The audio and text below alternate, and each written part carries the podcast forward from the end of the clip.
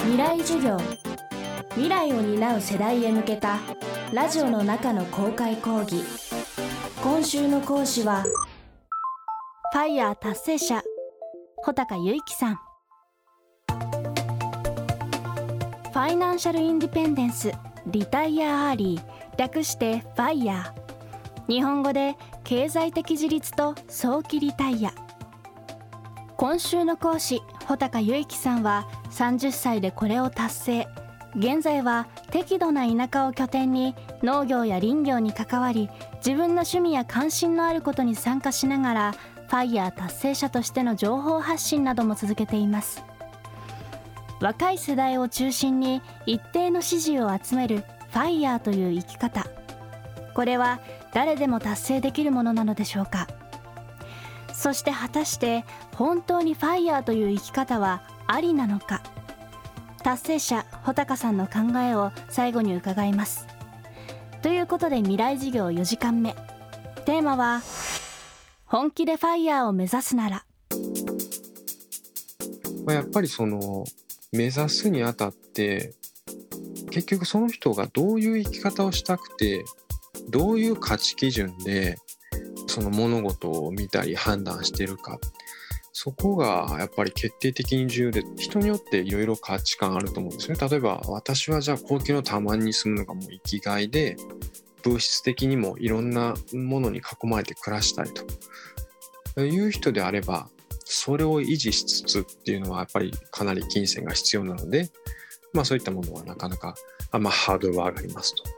一方で私はじゃあ自然が好きで、え物質主義というよりかは自然派ですと。ミニマリストですと。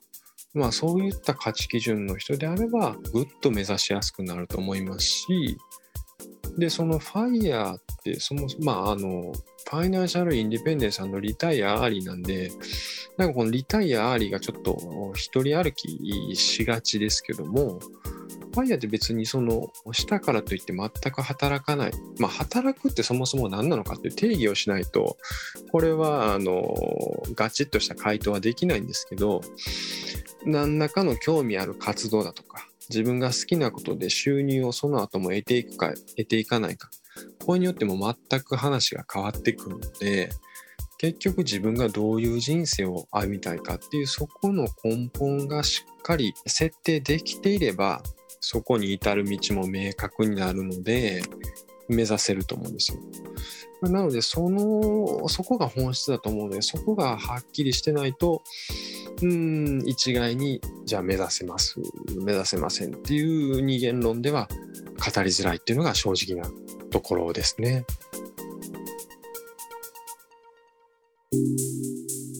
それに加えて株式の運用でファイヤーを目指すのであれば株主の権利の保障企業をめぐる社会不安がないことなど今の資本主義経済が続くことも重要な条件です。そう話す穂高さん。ご自身のファイヤー後の生活についてこう語ってくれました。ファイヤーしてその個人的に後悔とかデメリットっていうのはかれるんですけど正直一切思い浮かばなくて今はやっぱりその主体的に意思決定ができて主体的に人生を描けて何かあるにしてもやらされているってわけではなくて自分で決めてやってるのでそれに付随して何か好ましくないことが起きたとしても納得できるというか自分の意思決定なので自分が責任を当然負うものであってっていう形ですごい納得できる人生っていう感じですね。で、その、自分さえ良ければいいっていうことではなくて、例えばそのファイヤってなんかこう個人主義の権限みたいなあ思う人も多分いると思うんですけど、私は全然そうは考えてなくて、やっぱり社会性のある活動っていうのは、ファイヤー達成者がこうやっていくべき一種の責務かなと私自身は考えててその例えば今とかは特に思うんですけど、まあ、例えば山に登っててもその階段とかを整備してくださってる人ってやっぱりいるわけですよね。治水されてる方だとか。そういう人たちももろもろ何でもそうだと思うんですけど外食行っても。そこでやっぱり何らかのサービスや駅も提供している人がいるからこそ、まあ、自分もそういうサービスや駅も享受できてっていうのがあるのでやっぱりその社会の構成員である限りは自分も何かしら自分だけじゃなくて他人のために何かをするっていうことがやっぱり社会の構成員である以上は必要だと思いますしで結局そういうことをした方が人間はその精神的に豊かさを感じられると思うんですよね。自分だけのために何かをするよりも何か他の人のためにもっていう観点を持った方が結局なんか自分も幸せな気持ちになるというかそういうのをすごく感じるようになったのでそういうところも意識してるとなんかこう充実感も人間感じやすいのかなと思ったりしますね。最後にこんな質問もしてみました穂高さんにとってお金とは？そうですねやっぱりその手段ですかね。まあ、言ってしまえばその貨幣経済だからこそお金が重宝されるだけで別に物々交換の経済であればお金っていうのは別に何の価値もなくて